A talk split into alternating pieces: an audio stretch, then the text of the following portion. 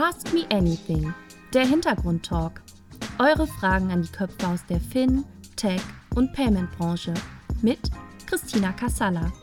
Herzlich willkommen zu einer neuen Ausgabe von Ask Me Anything, dem Interviewformat von Payment and Banking. Heute begrüße ich sehr herzlich Alexa von Bismarck. Sie ist Country-Chefin von Adyen und ich freue mich sehr, dass du Zeit gefunden hast. Hallo Alexa, ich grüße dich. Hallo, ich freue mich auch sehr dabei zu sein. Vielen Dank. Alexa, bevor wir in die vielen, vielen Fragen einsteigen, die uns unsere Hörerinnen und Hörer wieder im Vorfeld des äh, Interviewformates geschickt haben, möchte ich dich bitten, dich doch kurz einmal vorzustellen. Wer bist du, was machst du und vor allen Dingen, was waren deine Stationen dahin bis zu der Position, die du jetzt bekleidest? Ja, gern. Also ich bin Alexa, ich bin 39 Jahre alt, wohnhaft in Berlin mit zwei Kindern und einem Mann. Ähm, ich bin, ganz, auch, ja. bin ich ganz froh. Ähm, ich komme eigentlich geboren aus der Nähe von Hamburg, vom Land, zwischen Cuxhaven und Hamburg. Bin nach dem Abitur äh, in Göttingen und Berlin gewesen zum BWL-Studium, habe so ein, zwei Auslandsstationen dazwischen gemacht und äh, habe nach dem Studium angefangen, bei einem äh, Lloyds Insurance Broker in London zu arbeiten. Bin dann von da nach Hamburg gewechselt zu einem Investmentfonds bis, ich glaube, das war 2010. Und ab da habe ich mich dann in Richtung Payments bewegt und war erst bei einem anderen Bezahldienstleister, der heute zur PaySafe Group gehört und bin 2013 als Account Manager zu Adyen gekommen und mhm. bin eben jetzt achteinhalb Jahre bereits da, habe nach dem Account Management äh, das Team geleitet, also war dann Head of Account Management und bin seit 2018 jetzt Country Manager.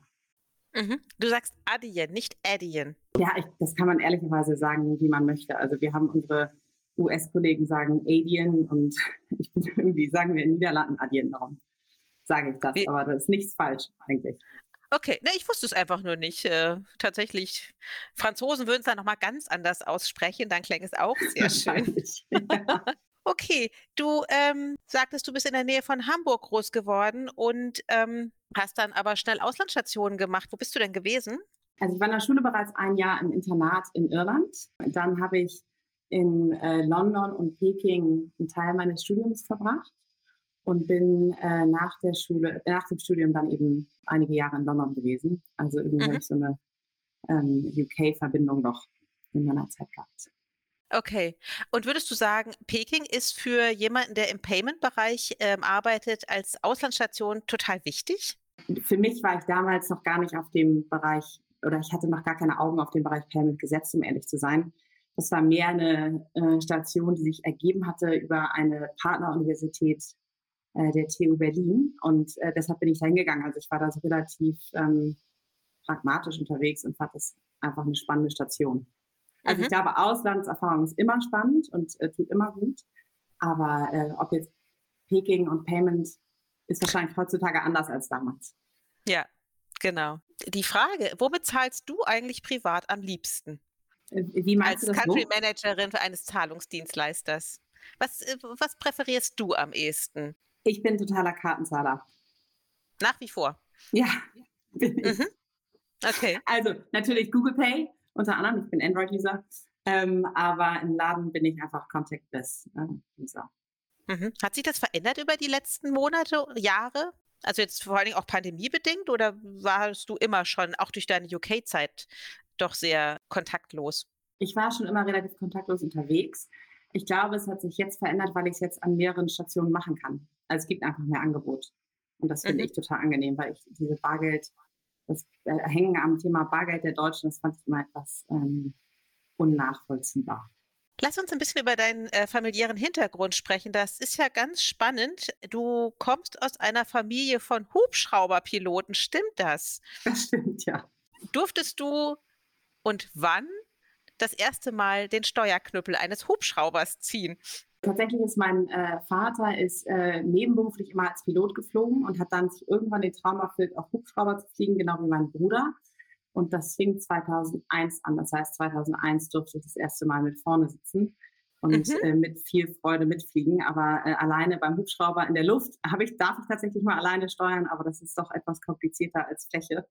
Deshalb ähm, geht das nur unter Aufsicht. Das heißt, ähm, Sie waren beide Piloten für, äh, für Flugzeuge und haben dann aber den, den Hubschrauberführerschein gemacht. Sagt man das bei den Hubschraubern so? Ja, genau. Also ähm, das ist eine Privatpilotenlizenz aber für Hubschrauber. Also die machen es nicht kommerziell mhm. und äh, fliegen. Mein Bruder war gar nicht beruflich Pilot, der macht ähm, und mein Vater auch nur nebenberuflich. Also es ist etwas kompliziert die Geschichte, aber äh, wir haben am Ende eine große Freude am Fliegen alle. Und mhm. bei den beiden war es Hubschrauber und ich fliege äh, Fläche, was auch Spaß macht, wozu ich aber zu wenig komme gerade. Aber äh, ja, das was ist heißt Fläche? Was das heißt, heißt Fläche fliegen?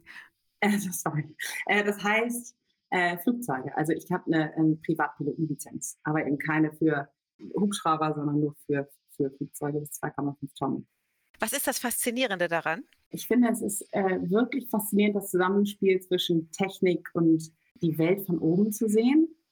Und es ist absurderweise für mich auch immer so ein Ehrgeiz, es gut zu machen. Also wenn eine Landung nicht gut war, dann muss ich nochmal durchstarten, weil ich mit einer guten Landung abschließen muss. Also ich finde dieses Steuern, aber trotzdem reagieren müssen auf die äußeren Einflüsse, finde ich total spannend. Für mich als Laie ist ja nicht nur Start und Landung sozusagen das Anspruchsvolle und wenn man oben ist, ist eh egal? Würde ich auch so sagen. Am schönsten ist Starten und Landen. Das könnte ich die ganze Zeit machen. Aber natürlich ist über Landfliegen auch schön meine Schwiegereltern wohnen in Mecklenburg und wenn da der, äh, der Raps blüht und man über diese hügelige Landschaft fliegt, dann gibt es auch wirklich weniges, was noch schöner ist. Ach, ein Traum. Das heißt, du darfst ja nicht jedes Flugzeug fliegen, oder? Nee, kleine Maschinen bis 2,5 Tonnen, also einmotorige. Das heißt, wenn ich habe kein eigenes Flugzeug natürlich, das heißt, ich leihe mir das dann und das sind dann meistens äh, so Cessna 172 oder 150. Da gehen äh, entweder zwei oder vier Personen rein und mhm. ähm, mit denen äh, fliege ich dann los ohne großes Ziel. Ne? Meistens ist es einfach nur so ein, wie wir es zu Hause nennen, äh, Ortserkundungsflug. einfach nur eine Runde drehen und wieder landen. Okay, aber rein theoretisch dürftest du privat schon Leute mitnehmen. Das schon, oder? Das geht. Genau, also bis zu drei kann ich mhm. reinpassen. Ja. Okay. Hm, jetzt gibt es ja Menschen, die ja nicht so fürchterlich gerne ins Flugzeug steigen. Wie beruhigst du denn Menschen mit Flugangst? Ehrlicherweise ja, also die meisten kommen dann einfach gar nicht mit. Und ich kann das auch nachvollziehen. Das ist, glaube ich, einfach nicht für jeden was. Die meisten oder die so ein bisschen Respekt davor haben, finden es ganz schön, vorne zu sitzen und auch mal es ähm, anzufassen, den Steuerknüppel und zu verstehen, wie das so reagiert, das Flugzeug, weil es ja eigentlich recht träge ist und da nicht so schnell Dinge passieren. Aber ähm, ich versuche jetzt keinen äh, zu bekehren, der, der Angst davor hat. Ich glaube, dann ist es auch besser, wenn man es nicht macht. Aber wenn du, hm, ich hatte das neulich nämlich mal, äh, oder gut, jetzt, ich bin ja auch schon lange nicht mehr geflogen, pandemiebedingt, aber da hatte ich auch jemanden neben mir sitzen, der extrem Flugangst hatte und dem hat es sehr geholfen zu erklären, was passiert. Ja, also manchmal macht es ja so komische Geräusche im Flugzeug. Ich glaube, ich habe dem völlig was vom Pferd erzählt, das stimmte alles überhaupt nicht. Findest du, das hilft, wenn man irgendwie Leuten erklärt, was da passiert? Oder verunsichert sie das? Doch, wahrscheinlich schon. Also ich kann mir vorstellen, in einem Linienflugzeug ist es ja auch anders. Da sitzt man, sieht man das Cockpit vorne nicht und die Leute, die da sitzen. Also ich glaube, das ist in so einer kleinen Maschine ein ganz anderes, eine ganz andere Situation. Und das stimmt auf jeden Fall. Also ich glaube, wenn man Leuten erklärt, was passiert und was die Geräusche sind und dass am Ende die Piloten ja auch wirklich am Leben hängen, das finde ich immer das beste Argument. Das hilft meistens, glaube ich. Aber so oft ja. ist mir jetzt auch noch nicht passiert, dass ich neben jemandem saß, der so, so wahnsinnige Flugangst hatte. Mhm. Was kann man beim Fliegen lernen, was du für deinen heutigen Beruf brauchst?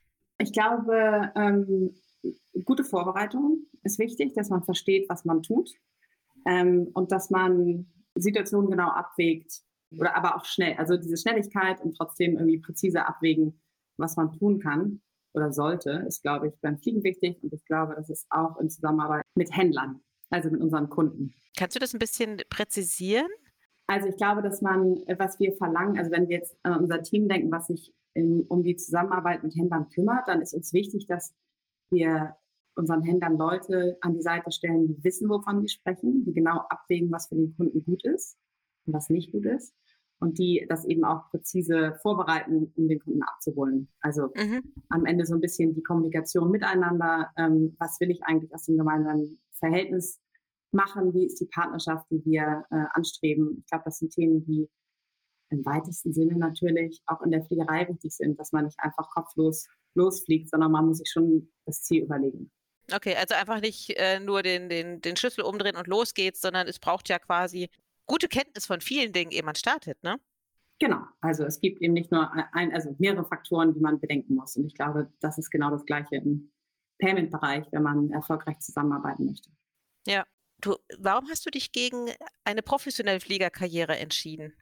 Das kam für mich irgendwie nicht so richtig in Frage, weil ich das Gefühl hatte, das wird dann irgendwann sehr repetitiv gegebenenfalls. Und ich habe auch das Gefühl, dass man dann, ich habe das Gefühl, jetzt kann ich viel mehr gestalten. Also ich habe da wirklich ernsthaft nie drüber nachgedacht, so richtig. Ich habe in meiner Studienzeit als äh, Flugbegleiter gearbeitet, nebenbei. Und da habe ich ja dieses Leben so ein bisschen mitbekommen, was mir total Spaß gemacht hat. Es war ein toller, toller Beruf. Aber nach einer Zeit, nach den, nach den Semesterferien meistens, hatte ich dann irgendwie die Schnauze voll und wollte wieder zurück ins normale Leben. Und ähm, ich glaube, dass, deshalb habe ich nie darüber nachgedacht, wirklich Pilotin zu werden. Was war denn die schönste Destination, die du angeflogen bist? Ich muss mal kurz überlegen. Ich glaube, ich bin viel in die Türkei geflogen, viel nach ähm, Mallorca und auf die Kanaren. Das waren eigentlich immer ganz coole Ziele. Und dann war ich, was ich cool fand, da waren wir einmal auch über Nacht, das war Marokko. Das heißt, du bist also immer so geflogen, dass du gar nie über Nacht geblieben bist? Genau, es war Kurzstreckenflüge. Das heißt, man ist hin und zurück ähm, am mhm. gleichen Tag meistens. Ah, okay. Geflogen. Na, das ist ja anstrengend, oder? Ich meine, wie viel Start und Landung macht man dann am Tag? Äh, ich glaube, man ist limitiert auf eine gewisse Stundenzahl. Maximal, ich glaube, zehn oder zwölf Stunden darf man am Tag überhaupt fliegen. Und so wurde es dann ausgelegt. Dann hat man irgendwie morgens in Hamburg, Palma, Palma, Stuttgart und dann nochmal wieder zurückgemacht. Also Stuttgart, Palma, Palma, Hamburg oder sowas. Ja, aber das klingt anstrengend. Würdest du sagen, dass der Begriff äh, Saftschubser ein bisschen despektierlich ist? Ja, total. total despektierlich. Aber es, ich fand es irgendwie immer nicht so schlimm, weil man schubst ja auch ein bisschen Saft. Aber ich fand irgendwie, äh, glaube ich, dass die, die den Job machen, wissen ja, dass sie nicht dafür da sind, sondern dass sie eine wirklich ernsthafte Aufgabe haben, eine Sicherheitsaufgabe. Und ähm, deshalb habe ich das nicht sehr ernst genommen, weil irgendwie, ich fand das irgendwie nicht so schlimm. Aber es ist auf jeden Fall despektierlich. Ja, irgendwie ein bisschen fies, oder? Ne? Weil ähm, im Idealfall haben sie ja nichts zu tun, aber ähm, man genau, merkt wahrscheinlich erst, was sie können, wenn es ernsthaft wird. Ne? Genau, und die Ausbildung ist, glaube ich, wirklich gut und irgendwie finde ich das gut zu wissen, was sie alles können, wenn ich jetzt als Passagier mitfliege, als medizinisch, aber auch für so sicherheitstechnische Fragen sind die wirklich ähm, ja, gut ausgebildet. Mhm. Okay. Du hast es bei deiner Vorstellung gesagt, du hast zwei Kinder. Mhm. Ähm, du bist kurz vor der Niederkunft ja quasi befördert worden. Achter Monat oder sowas, ne? Ja. Also quasi schon hochschwanger. Es hätte jederzeit kommen können, das Kind. Wie haben deine Eltern darauf reagiert, als du sagtest, dass du ähm, die Karriereleiter trotz dicken Babybauch hochsteigen möchtest? Meine Eltern, mhm. äh, die haben sich für mich gefreut und gesagt, ja, obwohl sie ne, noch eine andere Generation sind. Ja, aber ich glaube, die freuen sich, haben sich gefreut, weil sie am Ende gemerkt haben, dass es für mich das Richtige ist. Und, und sie haben sich auch gefreut, dass ein Unternehmen wie Adyen so offen ist dafür, weil das glaube ich, nicht jedes Unternehmen machen würde. Und ich glaube, wenn man Frauen fördern möchte oder Familien fördern möchte, es geht ja nicht nur um Frauen, dann muss man irgendwie äh, so weit offen sein, dass man solche Möglichkeiten schafft. Und meine Eltern und meine Familie freuen sich natürlich, dass die Welt sich in dem Stück so ein bisschen weiter öffnet. Aber kam nicht mh, hm, dahingehend, aber Kind, wie willst du das denn schaffen? Und äh, willst du nicht erstmal bei deinem Kind bleiben? Und was man dann alles so hört. Also letztendlich ähm, sind das ja noch gängige Argumente unserer Gesellschaft, gerade in Deutschland. Also von meiner Familie kam das nicht. Ich, die kennen mich, glaube ich, auch. Die haben gesagt, du weißt, was du tust. wird, schon, wird schon richtig sein. Und am Ende bin ich ja auch da reingegangen und habe gesagt, ich versuche es jetzt. Und wenn es nicht geht, dann werde ich es ändern. Aber von vornherein es nicht zu machen, kam mir irgendwie falsch vor. Wie entkräftest du denn solche Argumente? Ein, ein Kind gehört zur Mutter und äh, wie willst du das eigentlich schaffen und äh, kannst du denn dein, deiner Familie gerecht werden, etc., etc.? Um ehrlich zu sein, versuche ich immer diesen Diskussionen aus dem Weg zu gehen, weil ich glaube, da gibt es keine Gewinner. Ich glaube, das muss einfach jeder für sich entscheiden. Ich glaube, da gibt es überhaupt kein richtig oder falsch. Ich glaube, Kinder sind glücklich, wenn die Mutter lange zu Hause sind. Kinder sind auch glücklich, wenn die Mutter wieder arbeitet und glücklich ist. Ich glaube, das muss einfach jeder für sich selber entscheiden. Da, da bin ich überhaupt keiner, der das beurteilen kann. Für uns als Familie funktioniert es, obwohl es anstrengend ist. Also ich würde nicht sagen, dass das jetzt alles einfach, äh, jeden Tag einfach ist. Wir haben viel Hilfe, die großartig ist. Und ja, für uns war es richtig. Aber das, ich glaube, das ist, muss wirklich einfach jeder selber für sich abwägen. Mhm. Welche Lösung habt ihr gefunden? Äh, die Lösung ist, dass wir eine, eine fantastische Nanny haben, die uns anfing zu helfen, als mein erster Sohn drei Monate alt war und ich zurückgegangen bin. Und auch bei meinem zweiten Sohn hat sie nach drei Monaten übernommen. Also ich war drei Monate zu Hause.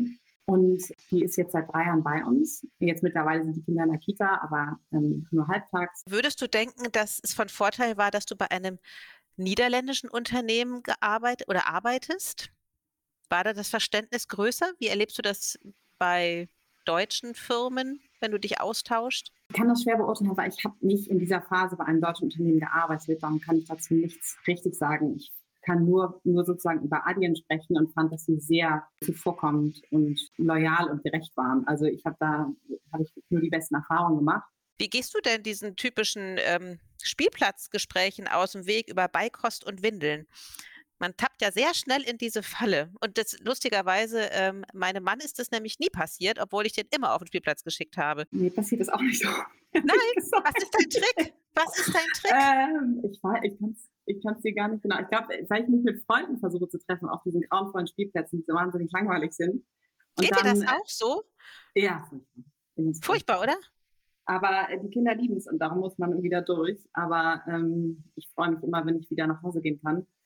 Also, aber ehrlich gesagt, ich habe eigentlich, finde ich, viele nette Gespräche von, von Familien, die irgendwie tolle Modelle machen oder unterschiedlichste Modelle. Und das kann eben sein, dass eine Frau sagt, sie bleibt komplett zu Hause oder eine arbeitet schnell wieder. Ich finde das eigentlich immer ganz, also ich habe das Gefühl, dass mittlerweile Leute ähm, nicht mehr nur über Bikers und Windeln reden, sondern eigentlich ganz spannende Sachen zu erzählen haben, wenn wir dann mal in einem Gespräch dann ja, also irgendwie müssten Spielplätze umgestaltet werden, nämlich auch für Eltern, oder? Also, Wie sind denn deine Kinder eigentlich? Wie viele Kinder Ach, die sind, sind deutlich älter, deutlich also. älter. Und ich bin heilfroh, dass ich nicht mehr auf diesen Spielplätzen rumsetzen muss, weil ich fand sie grauenvoll. Und ich hatte nämlich nie eine Lösung dafür, äh, wie ich diesen, diesen Gesprächen aus dem Weg gehen soll. Und fand es eben umso erstaunlicher, dass tatsächlich, ich habe immer meinen Mann auf den Spielplatz dann irgendwann geschickt, dass er das viel besser hinbekommen hat, diese Themen zu umschiffen. Und deswegen eben auch die Frage an dich, ne? Was, was ist deine Lösung quasi? quasi nicht automatisch in dieses ähm, trotz erfolgreicher Frau in dieses Schema auf dem Spielplatz gesteckt zu werden, sie möchte sich doch jetzt über Babythemen unterhalten. Ich habe wieder was gelernt. Und zwar kam eine Frage, ob du Frikandeln magst. So, jetzt dachte ich, Frikandeln sind Frikadellen, sind es aber gar nicht, sondern das ist eine holländische Spezialität. Und zwar sind es diese verschrumpelten Würstchen ohne Darm.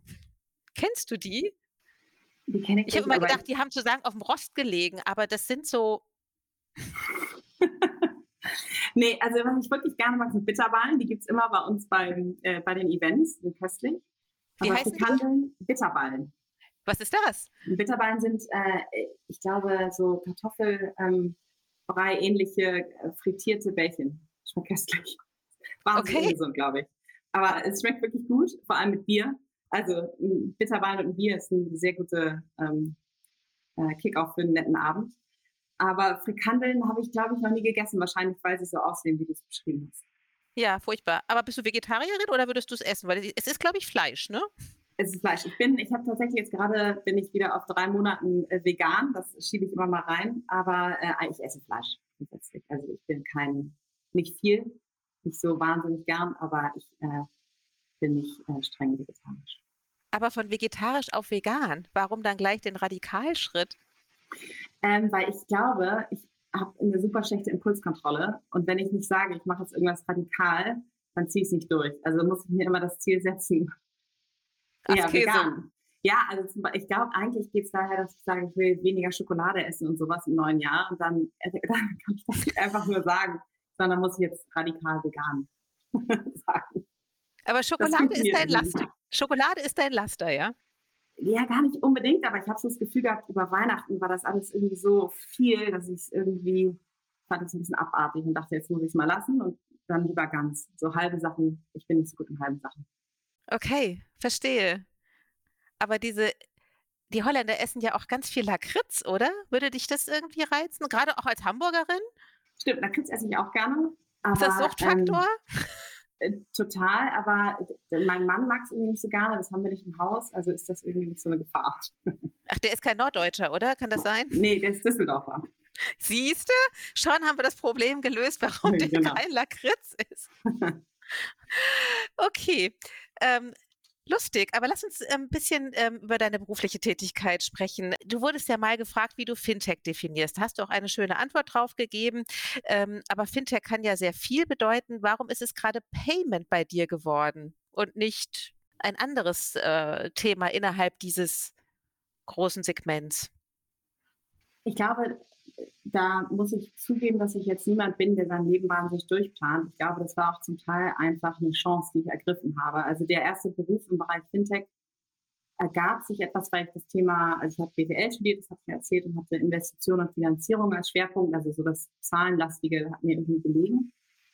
Technisches hat mir auch gelegen und dann hat sich irgendwie ähm, ergeben, dass ich zu damals Grill, heute PaySafe äh, Group kam was mir viel Spaß gemacht hat. Und deshalb bin ich darin geblieben. Ich bin jetzt nicht darin gelandet, weil ich dachte, weil, weil ich eine bestimmte ähm, Herleitung hatte, dass das jetzt besonders viel Sinn macht, sondern es waren einfach Chancen, die sich für mich ergeben haben und die sich auch ähm, wirklich als positiv oder als ein super, super Weg sozusagen zu addieren.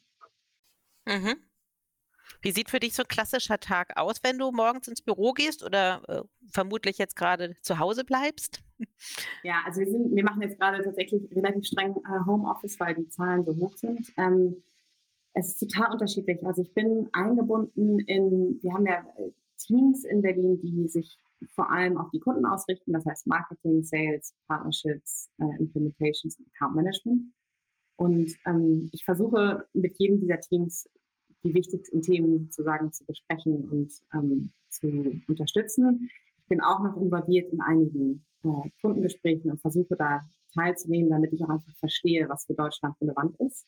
Ich habe außerdem so regelmäßig oder tausche ich mich aus mit dem Netzwerk, das heißt Bezahlmethoden, ähm, ähm, Issuer und so weiter. Also Kontakte, die man in Deutschland hat und pflegt, weil es am Ende natürlich auch eine kleine Branche ist, wo wir viele Leute mittlerweile kennen und ähm, ja, die sehr wertvoll sind für uns. Und äh, dazu gibt es dann immer mal so Themen, die ähm, bei ADN aufkommen, also ähm, strategische Themen, wo wir einfach auch Deutschland innerhalb der Firma vertreten müssen und positionieren müssen, um zu verstehen, was wir für Deutschland speziell bauen müssen, was sind die Ziele, die wir erreichen können. Mhm. Wo sind denn die ähm, Herausforderungen am deutschen Markt für euch? Mm, also wir sind, Deutschland war schon immer für Adyen ein Markt, der sehr wichtig war. Wir haben hier in Deutschland die ersten Kunden auch damals geschlossen. Also ich weiß nicht, ob du noch My City Deal kennst, die dann irgendwann Groupon waren. Das war ein wichtiger Kunde für uns aus Deutschland, äh, genau wie Game Duel. Ich glaube, das war sogar einer der ersten Kunde, Kunden, die wir hatten. Und wir haben relativ früh äh, die Themen äh, der, der Komplexität des Marktes sind wir angegangen. Das heißt, relativ früh konnten wir schon Kunden ähm, die ganze Produktpalette für Deutschland bieten, die die Händler brauchen und von da aus dann eben in weitere Märkte wachsen wollen. Ich glaube, in Deutschland ist vielleicht, also das letzte Jahr war, um das zu sagen, ähm, spannend, weil wir wirklich neue Verticals gesehen haben, die, die auf einmal da waren. Also diese ganzen Delivery Services, äh, Ultra Fast Delivery Services und so weiter, On Demand äh, die waren ja sehr stark in Deutschland auch vertreten. Das war deshalb ein total spannendes Jahr.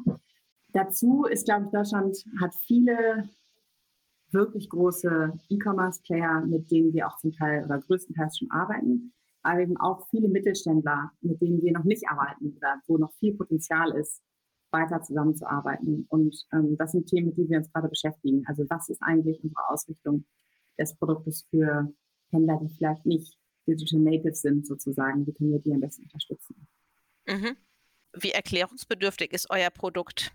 Verstehen das mittlerweile eben auch die kleinen Händler? Bei den großen ist ja offensichtlich kein Thema mehr, aber.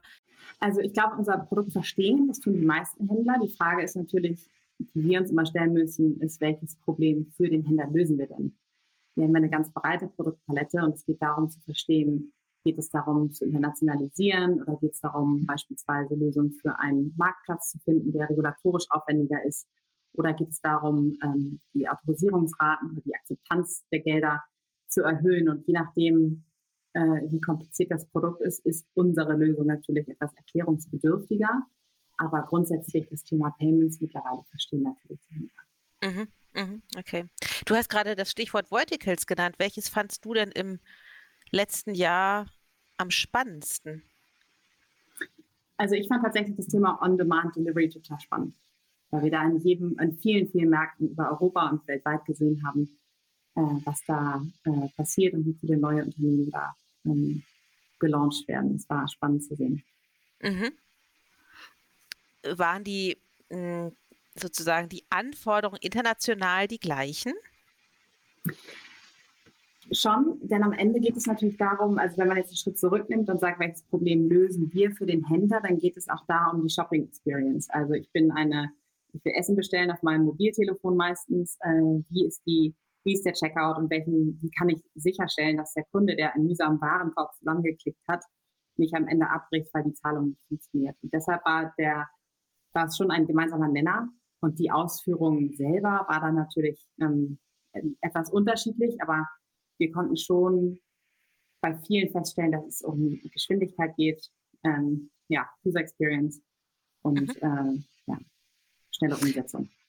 Es ist ja kein Wunder, dass die On-Demand-Modelle in, ja, in den letzten anderthalb Jahren natürlich so enorm gewachsen sind. Ähm, würdest du sagen, wenn diese Pandemie mal vorbei ist, dass ähm, auch das Wachstum sinkt oder bleibt das eben ein ganz großes Thema? Oder kehren die Leute doch zurück zu stationär? Wie ist deine Einschätzung? Das ist so ein bisschen Blick in die Glaskugel, das wissen wir natürlich auch nicht. Also wir glauben schon, dass es einige Trends gibt, die nicht komplett umgekehrt werden. Also wir glauben, dass die, wenn man jetzt vom Cash to Contactless denkt, äh, die, an der Anstieg der Kartenzahlung im stationären Handel beispielsweise, da sind mit Sicherheit viele Shopper dabei, die es vorher einfach nie gemacht haben und die im Zweifel dabei bleiben. Wir stellen auch den Trend fest, dass Shopper den, das Erlebnis, dass sie eben beispielsweise die Lebensmittel in kurzer Zeit geliefert kriegen, dass das natürlich wahnsinnig angenehm ist und ein Standard, den man jetzt kennt. Und die Wahrscheinlichkeit, dass man nie wieder davon Gebrauch macht oder dass sich das komplett umdreht, glaube ich, ähm, ist auch nicht realistisch. Deshalb glauben wir, dass, dass die Händler weiterhin sich damit beschäftigen müssen oder sollten, wie sie auf all diesen Kanälen sich gut aufstellen. Also, dass man eben nicht auf einem Kanal nur bleibt und sagt, ich erreiche manchen online, sondern dass man ganzheitlich denkt und sagt, wo ist der Kunde und wo will ich ihn erreichen? Will ich ihn mobil erreichen oder im stationären Handel oder online?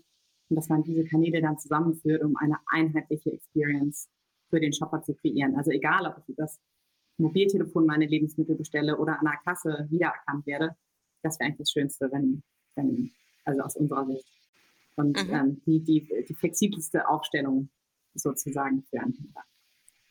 Also On-Demand quasi als weiteres Marketingmodell, gar nicht so als Einzellösung, sondern genau. in seiner Gesamtheit. Mhm. Na, weil genau. ich, ich weil ich, ich, äh, wir haben bei uns ja so, so einen Gorilla-Laden quasi um die Ecke und äh, am Anfang standen da fürchterlich viele Leute und die Regale waren pickepacke voll ähm, immer wenn man da jetzt vorbeigeht, stehen da immer weniger Auslieferer und die Regale sind auch zunehmend leer, sodass man sich halt schon fragt, kehren die Leute diesen Schnell-on-Demand-Modellen doch den Rücken zu? Weil Aber die Regale sind leer, weil sie, weil sie ausverkauft sind oder weil nicht mehr gekauft wird? Ich glaube, weil es nicht mehr gekauft wird, weil ich weiß nicht, wie es in deinem Freundes- und Bekanntenkreis ist. Am Anfang waren, fanden das alle ganz, ganz toll, haben es mal aus, äh, ausprobiert und haben so einen Schokoriegel und eine Tüte Chips bestellt und mittlerweile, ich meine, gut, das ist auch eine Berliner Sache, geht man halt doch wieder zum Späti oder zum, zum Supermarkt, weil man darf ja wieder und ist ja kein Thema mehr jetzt, ja. Ich glaube, das hängt ganz stark ab, wen man fragt. Also es gibt, ähm, also ich bin mit einer mit vierköpfiger Familie, wo, wo wir arbeiten beide, doch durchaus regelmäßige Kunden von diesen Delivery äh, okay. äh, äh, Services, um ehrlich zu sein. Also so, dass mein Sohn immer meinte, die Socken kann mir der Gorilla bringen. So, was, was haben wir da gemacht? Ähm, war, Interessant. War, ja, schrecklich. Äh, müssen wir nochmal dran arbeiten, dass, dass man auch äh, normal, normalerweise einkauft. Der, ähm, also ich glaube, dass es am Ende gibt es diese Trends und wahrscheinlich gibt es bestimmte Bereiche, die unter bestimmten Voraussetzungen mal stärker frequentiert sind. Trotzdem sehen wir auf unserer Plattform, dass Händler, die eben verschiedene Kanäle haben, wesentlich besser durch die Pandemie gekommen sind. Und dass beispielsweise, wir haben so einen Report, der ist jetzt, glaube ich, etwas veraltet, aber der war ganz spannend, weil da auch gezeigt wurde, dass eben Shopper ihre lokalen Händler unterstützen wollen. Also es gibt eben doch nicht, oft ist ja die Frage, geht alles online, aber es gibt eben doch eine gewisse Loyalität auch von Shoppern, die sagen, dieser Händler, bei dem war ich immer physisch und da möchte ich wieder sein, wenn er wieder offen hat. Oder ich würde online einkaufen, wenn er einen Shop hätte. Deshalb glaube ich, ist das keine Entweder-Oder-Frage, sondern es ist einfach eine, eine Verbreiterung der Kundenkanäle, wenn man das so nennen darf. Du bist ja, glaube ich, seit 2013 bei Adyen, richtig? Ja. So, das ist ja in der Branche eine gefühlte Ewigkeit. Ja, jetzt lese mhm. ich die Frage vor. Wirst du gezwungen zu bleiben? Fragezeichen. ähm, nee, ich habe das Glück, dass es irgendwie immer spannend weiterging. Also wir sind, was auch wir immer sagen, wir sind, glaube ich, an einem Beginn von, von immer noch einer wahnsinnig spannenden Reise und die ist noch lange nicht vorbei. Und deshalb habe ich das Gefühl, ich lerne super viel. Es gibt immer neue Aufgaben. Es verändert sich auch, ja, es verändert sich einfach die ganze Firma so, weil wir größer werden, weil wir unterschiedliche Produkte anbieten, weil wir mehr ja, Kundensegmente erreichen, dass es einfach wirklich spannend ist. Also wir sind immer noch im Aufbau und das ist total spannend. Das klingt nach sehr viel Abwechslung. Hast du ja auch gesagt, du planst dein Leben ja auch nicht. Kommst du manchmal an den Punkt, dass du denkst, so, ich würde so schrecklich gerne mal so einen stinknormalen Job machen? Ähm, nee, eigentlich nicht. Mir macht es wirklich Spaß. Also ich, ich finde, und das ist ein großes Privileg, weil ich glaube, es gibt es gibt es gar nicht so oft, dass man so gerne mal arbeitet. Und äh, das würde ich ungern tauschen. Selbst am Montagmorgen nicht, ja? Eigentlich, ja gut, da muss ich zugeben, da wäre schon schön, wenn es ein langes Wochenende wäre, aber das hat weniger mit dem Job zu tun, sondern mehr damit, dass Wochenende einfach auch schön ist. Ähm, Und immer viel nee, zu kurz, oder? Immer viel zu kurz. Genau. Nee, aber ich muss sagen, dass mir das wirklich, ähm, mir macht einfach wirklich total Spaß. Deshalb ähm, würde ich mir es nicht anders wünschen. Mhm. Jetzt ist Edin ja international tätig.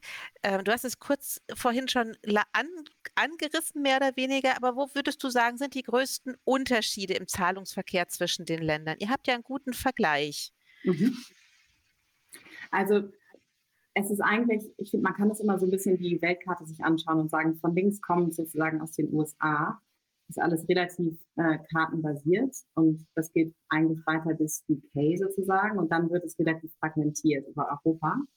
Was aber auch mhm. eine große Chance ist für uns, weil am Ende ist das eine große Komplexität auch für die Händler und da können wir am besten helfen. Und wenn man dann weiterschaut Richtung Asien, wird es eher komplizierter als einfacher, weil da eben ganz viele Wallet-Themen sind und lokale Bezahlmethoden auch so Local Switches, wo man gar nicht international als, ähm, als Bank sozusagen so einfach reinkommt.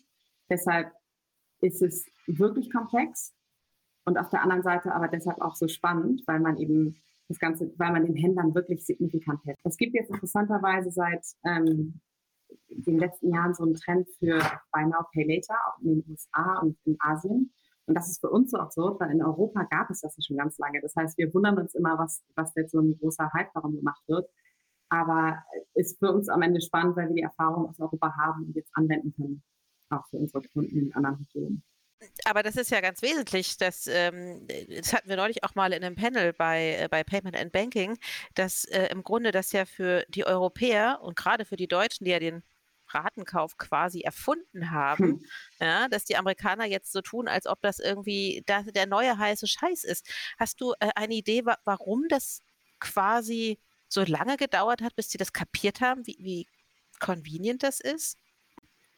Ich hab, da, dazu habe ich ehrlicherweise keine Erklärung. Es kann natürlich damit zusammenhängen, dass jetzt das Online einfach die, die, die Datenverfügbarkeit so viel besser ist, dass eben einfacher Modelle gebaut werden können oder Anbieter das leichter umsetzen können. Aber äh, ich habe dafür ehrlich gesagt keine gute Erklärung. Aber am Ende war es natürlich auch so, dass wir als Deutschland speziell die Deutschen nicht so sehr Freunde von Kreditkarten waren, bei denen man ja am Ende auch Ratenzahlung, eine Form von Ratenzahlung machen kann. Und das in den USA sehr groß war. Also im Zweifel war der Markt darüber auch ganz gut bedient für eine gewisse Zeit. Mhm. Welche beruflichen Eigenschaften bewunderst du an deinen niederländischen Kollegen? Haben die einen anderen Arbeitsethos? Ich finde, dass die sehr direkt sind, äh, was ich total gut finde, aber manchmal auch ein bisschen hart. Wobei, das sagt man den Deutschen ja auch immer nach, ne? dass sie so direkt sind, rausblasen, was sie denken. Das, das, sind die Holländer noch krasser, ja? Finde ich schon, aber in der, in, der, in der konstruktiven Form, was aber trotzdem manchmal schmerzhaft ist, direktes Feedback bekommen. Aber das schätze ich. Und ich, was ich auch wirklich schätze, und das mag allen spezifisch sein, aber ich habe das Gefühl, es ist, es gibt so einen Satz, das heißt Normal Course of Life, also der normale Weg des Lebens. Und das wird bei uns in der Firma wirklich gelebt. Das schätze ich total, weil das heißt unter anderem, dass wir sehen, in Amsterdam wird wirklich hart gearbeitet, aber da geht keiner nach einer gewissen Zeit, also es geht nicht da, es geht nicht darum, spät aus dem Büro zu gehen, sondern meistens wird ab 7 Uhr das Büro wirklich leer sein. Und ähm, wenn man als Mitarbeiter durch schwere Zeiten geht oder eine Familie gründet oder so, dann kriegt man eben die Zeit, die man braucht. Und ich finde, das ist ein Ethos, den ich total gerne in Deutschland mehr sehen würde. Dass das so ausgesprochen ist und so gelebt wird. Mhm. Woher kommt das? Äh, wie meinst du? Also warum sind die Holländer da so viel weiter? Weißt du das? Das kann ich nicht sagen. Hm, Sorry. Okay. Ja, ja, nee, ich, ich, ich stelle es nur fest. Also es ist auch die erste holländische Firma, für die ich arbeite, aber ich stelle es mhm. fest, dass das da, und ich weiß auch nicht, ob es bei vielen Firmen in Holland so ist oder in Niederlanden, aber bei ADN ist es so und das finde ich total ähm, begrüßenswert. Mhm. Jetzt ähm, sind ja die Niederländer und auch die Skandinavier gerade im Payment extrem weit. Mhm. Teilst du diese Einschätzung und wie erklärst du dir das? Also ich meine, es gibt ja viele tolle Zahlungslösungen, die aus Holland kommen. Also wir schmeißen das jetzt mal in eine äh, zusammen, die Holländer, die Niederländer, obwohl wir wissen, dass das so nicht stimmt, ja. Und mhm. äh, die, die, Schweden sind da extrem innovativ. Ähm, warum sind die so weit? Ja, es gibt immer so zwei Seiten, die dazugehören. Also ich glaube einmal natürlich die, ähm, die Kundengruppen, die sozusagen äh, Early Adopter sind oder gerne Sachen unterstützen. Aber es gibt auch die Seite beim Payment, das macht es für Deutschland etwas komplizierter, der, der äh, Issuer, also der Bankenlandschaft. Und ähm, in Schweden gibt es eine Bezahlmethode, die von allen Banken unterstützt wird. Und in Deutschland gibt es so viele Bankenkonglomerate, die nicht zusammenarbeiten, wo es schwierig ist, Einigungen zu finden, dass das einfach wesentlich komplizierter ist. Womit wir fast beim Thema EPI wären. Mhm. ähm, zahnloser Tiger oder heißer Scheiß? Äh, das würde ich jetzt mir noch gar nicht zutrauen, das zu beurteilen. Remains to be seen. Also am Ende schauen wir uns die Bezahlmethoden immer so an, dass wir sagen, wenn eine kritische Masse von Händlern danach fragt, dann integrieren wir das, weil wir auf jeden Fall sicherstellen wollen, dass alle unsere Händler, Händler die wichtigen Bezahlmethoden abwickeln können. Ähm, und bis diese kritische Masse erreicht ist, beobachten wir das. Und deshalb, äh, ich weiß, dass da einige große Händler im Gespräch mit sind und das vorantreiben, was ja positiv ist und auf jeden Fall hilfreich. Aber bisher haben wir, wir für uns, ähm, ja, wir, wir, schauen die Entwicklung an sozusagen. Kommt oder kommt es nicht? Ähm, das kann ich äh, nicht so richtig beurteilen. Also ich glaube, es dauert noch ein bisschen, bis wir das wissen. Mhm. Okay. Wenn ich äh, weibliche Interviewgäste habe, äh, spreche ich natürlich gerne auch nochmal über das Thema Role Model, ja. Es gibt ja, wir müssen es leider sagen, tatsächlich immer noch viel zu wenige Frauen in der Branche. Ähm, siehst du da trotzdem eine positive Entwicklung oder man hat ja so das Gefühl, es sind immer die gleichen, die, die sichtbar sind? Mhm. Oder werden es in deiner Wahrnehmung doch mehr? Also ich habe das Gefühl, es werden schon mehr. Und ich kann aber auch da, bin ich nicht, habe ich nicht genug Daten sozusagen oder Wissen, um wirklich für die Allgemeinheit zu sprechen. Ich kann nur sagen, was wir bei Adyen machen. Und ich glaube, da ist spannend zu sagen, dass wir ähm, uns mit dem Thema DEI wesentlich beschäftigen und da auch ähm, Initiativen zeigen, wie wir das äh, Verhältnis sozusagen noch fördern können.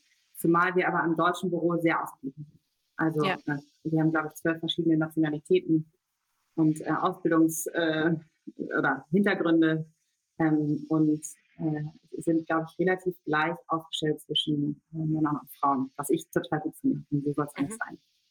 Welche Initiativen sind das? Weil viele Unternehmen ja beklagen, sie würden ja so schrecklich gerne Frauen einstellen und es gelingt ihnen nicht. Wie gelingt euch das?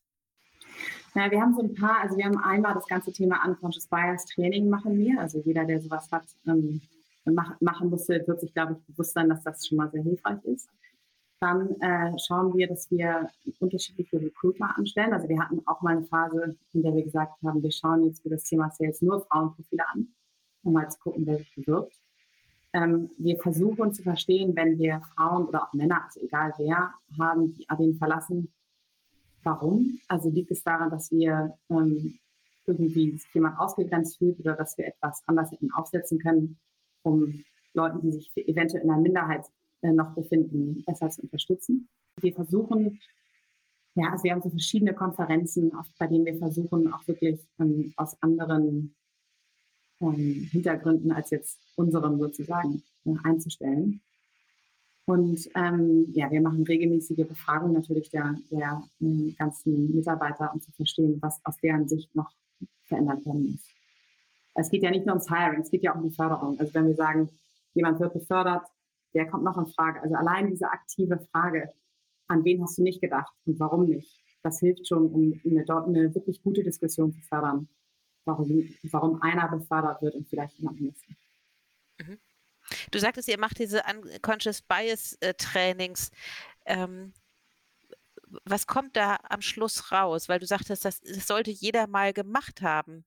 Was ist da, was passiert da? Was passiert ist, dass einem gezeigt wird, dass man, dass jeder Unconscious Bias hat, also unterbewusst. Und ich glaube auch nicht, dass man den Bias wegbekommt, aber einem muss bewusst werden. Und wenn ich bewusst mir dessen bewusst bin, dann kann ich ähm, anders entscheiden. Wel welches größte Vorurteil ist dir denn mal in deiner beruflichen Laufbahn begegnet? Also mir gegenüber, das, mhm. Das ist unausgesprochen, das weiß ich nicht. Mir wurde nie was ausgesprochen gesagt als Vorurteil. Nee, hast du nie gemerkt, nee. irgendwie, ach komm, die hat jetzt zwei kleine Kinder, die äh, soll das mal nicht machen, die schafft die gar nicht oder. Nee, also ich glaube, was, was schon der Fall war, war in Hamburg bei diesem Investmentfonds, da hatte ich schon, glaube ich, einen etwas anderen Stellenwert, weil ich ähm, so eine die jüngste Mitarbeiterin, jüngste und auch noch die einzige Mitarbeiterin war. Äh, da wurde ich von, glaube ich, einigen Kunden nicht immer ernst genommen. Ich habe ehrlicherweise immer versucht, es bei denen zu lassen, weil ich finde, sagt ja immer mehr über das Gegenüber aus als über mich, als mhm. die denken. Deshalb habe ich das jetzt nie so schlimm gefunden. Du hast ja mal unser Gesichterinterview ausgefüllt. Ja. Und da hast du gesagt, dass du gerne mal bei einer Netflix-Produktion teilnehmen wollen würdest. Mhm. In welcher Position und welches Genre? Ich würde gerne Regie führen und gerne in einem Krimi. Aha, guckst du Tatort? Nee, Tatort leider nicht. Aber ich gucke trotzdem gerne äh, so ähm, äh, Thriller. Finde ich gut. Ja, was reizt mhm. dich daran? Ich grusel mich gern. Also ich kann dann immer nicht Ehrlich? hingucken, aber ich grusel mich das ist total spannend. Aber äh, also auch wenn ich dann tatsächlich auch rausgehe und äh, es nicht schauen kann, aber irgendwie finde ich das, äh, ja, macht Spaß. Aber guckst du auch so Horrorfilme? Nee, nee, nee, nee. oh Gott, nein. Nein, so, also. Aber du sagst, du gruselst dich gerne. Nee, dann, nein, nein. Also, äh, was ich gerne, ein Beispiel, was ich geben kann, ist zum Beispiel die Brücke. Ich weiß nicht, ob du das kennst, äh, so ein Krimi in Schweden. Und das, sowas finde ich total spannend. Aber, mhm. oh Gott, das ist kein Horror. Liest du auch Krimis? Nee, nicht mehr so viel. Nee. Ähm, also ich lese gerade mehr äh, im anderen Bereich. Und zwar, ja, das habe ich, glaube ich, auch damals gesagt, das äh, Thema von Amos Oz, das Buch, was ich damals gelesen hatte. Und ich bin jetzt so ein bisschen auf die Literatur gekommen. Also ich lese gerade gerne Bücher über ähm, Biografien oder? Nicht Biografien, sondern äh, so halb Fiction, halb wahr über das Thema ähm, Deutschland im Zweiten Weltkrieg jüdische Geschichte und das Thema interessiert mich irgendwie auch. Okay, aber das ist keine leichte Kost im Verhältnis zu Krimis und äh, nee, aber es ist spannend. Der Kommissar. Nee, nee, aber es ist total spannend, weil ich finde, am Ende sind wir hier in Berlin in so einer historisch relevanten Stadt äh, und ich finde es irgendwie wichtig, sich damit zu beschäftigen. Was auch natürlich unsere Nanny äh, ist jüdischen Glaubens und erzählt mir viel, darüber lerne ich viel, darum will ich einfach ähm, ja, mehr darüber lesen, weil das total spannend ist, finde ich. Aber das beschäftigt mich ja, ja, das stimmt. Das ist in Berlin. Also wenn man da sehenden Auges durch die Stadt geht, dann äh, begegnet einem jüdisches Leben sehr viel und merkt doch immer wieder, wie wenig man doch im Grunde weiß. Genau, und das ist irgendwie total ähm, toll, sich damit äh, auseinanderzusetzen. Also toll im Sinne von, man lernt viele Sachen. Mhm. Ja, aber wenn du bei einer Netflix-Produktion mitmachen möchtest, das heißt, du hast Zeit zum Serien gucken. Ja, Trotz Kindern ist, und ganz viel Arbeit. ja, ich finde das schlimmer. Ich weiß nicht, ob du den Ausdruck kennst. Das hat mir eine Kollegin gesagt. Das heißt ähm, Sleep Procrastination. Dass man den ganzen Tag in so einem Arbeitsmodus ist und nur schafft und am Rechner sitzt und arbeitet und Kinder macht. Und dann hat man das Gefühl, jetzt muss ich noch irgendwas erleben. Und das Absurde ist, dass man dann nicht irgendwie was Schönes macht und rausgeht, sondern dass man sich vor die Glotze hängt und sagt so, jetzt bitte berieseln. Also ob das so richtig gesund ist, weiß ich nicht, aber äh, ich tappe in die Falle. Ja, aber du bist ja wenigstens an der frischen Luft, wenn du auf den Spielplätzen äh, sitzt und ähm, Sandkuchen essen musst. Also von daher. Genau, genau. Das ist alles, ist alles gerechtfertigt sozusagen. ja, bist entschuldigt. Gehörst du dann zu denen, die auf dem Spielplatz aber trotzdem arbeiten? Kannst du das? ich, ähm, ich, ich checke E-Mails, was mir immer leid ist für meine Kinder, wenn ich mich dabei erwische. Ähm, aber so ganz abschalten kann ich es nicht. Es tut ihnen ja auch nicht leid, wenn du zum hundertsten Mal im Regen an der Schaukel stehst. Also von daher ist, glaube ich, Ach, alles stimmt. gut. Okay. Alexa, es hat mir sehr viel Spaß gemacht. Ich bin durch mit den Fragen, die eingereicht worden sind. Fand ich war eine bunte Mischung. Super. Und vielen Dank für deine Offenheit. Ähm, genau. Dann, Ja, mich sehr gefreut. Waren wirklich unerwartete Fragen, aber habe mich sehr gefreut, ja, hatte ich manches ins Schleudern gebracht. Äh, nee, alles gut, aber ich habe mir nicht so Gedanken vorher gemacht, aber es war spannend deswegen. Ja. Gut. Dann Dankeschön. herzlichen Dank. Habt ihr Fragen, die hier einmal besprochen werden sollen oder ein Thema, das wir zum Thema machen müssen? Dann schreibt uns an nicole at paymentandbanking.com. Bis zum nächsten Mal bei Ask Me Anything.